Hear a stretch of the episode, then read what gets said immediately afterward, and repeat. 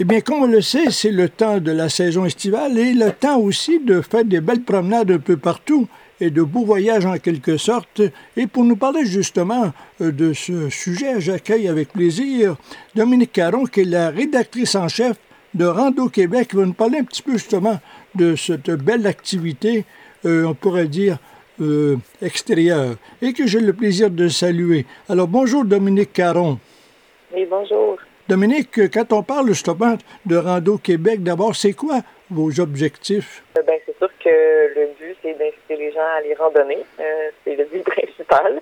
On fait ça à travers toutes sortes d'activités, dont le magazine euh, Rando Québec, qui est publié quatre fois par année et qui permet de découvrir toutes sortes de régions du Québec, mais aussi des destinations moins connues du grand public, par exemple. Et je sais que vous avez édité une belle revue pour la saison estivale et qui concerne les îles principalement. Alors, de quoi s'agit-il? Ben, c'est ça. On a fait un numéro euh, qu'on a appelé euh, Québec insulaire. Donc, euh, on propose plusieurs destinations de randonnée sur les îles du Québec parce qu'on en a quand même beaucoup au Québec. c'est assez surprenant. Les îles du Saint-Laurent, aussi des plus petites îles sur des lacs. Euh, de l'île verte en passant par euh, l'île aux Lièvres, euh, Anticosti, donc les îles de la Madeleine. Donc voilà un peu ce qu'on met de l'avant dans cette édition estivale de Rando Québec. Y a-t-il une destination qui vous a marqué particulièrement, Dominique? Ah, c'est dur à dire ça parce que c'est sûr que c'est toutes des belles destinations, mais je dois dire que le parc national de l'île Bonaventure du Rocher Percé, c'est quand même une des destinations ben, mais aussi vraiment euh, unique.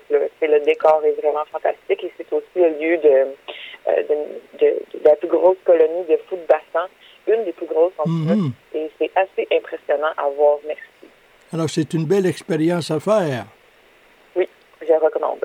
Mais ça, quand on va dans une euh, excursion comme ça, là, c'est ça prend quand même. faut vouloir découvrir continuellement.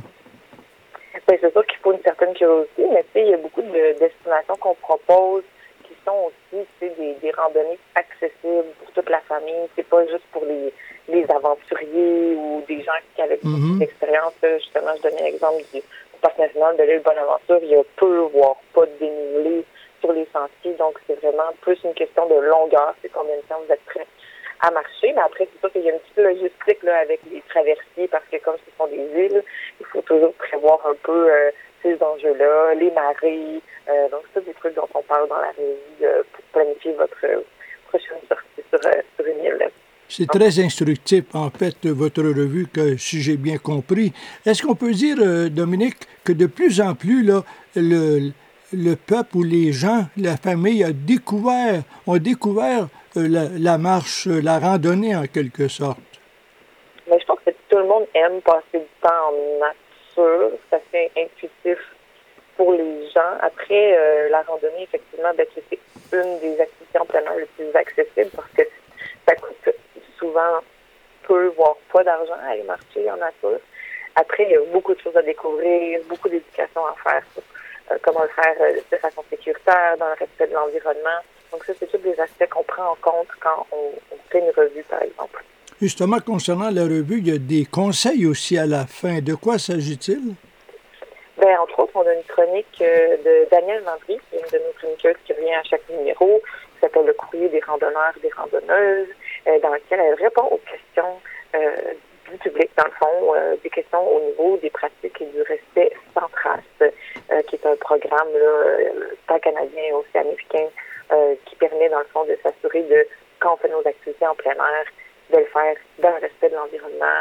Euh, qu'est-ce qui a un impact? Qu'est-ce qu'on ne sait pas? Parce que malheureusement, il y a encore beaucoup de gens qui ne se rendent pas mhm. compte euh, comment sortir des sentiers, par exemple, peut avoir une, pression sur l'écosystème, surtout quand on parle d'endroits qui sont visités par des, milliers de personnes. Vous aviez un conseil à donner dans les circonstances, Dominique, qu'est-ce que vous diriez?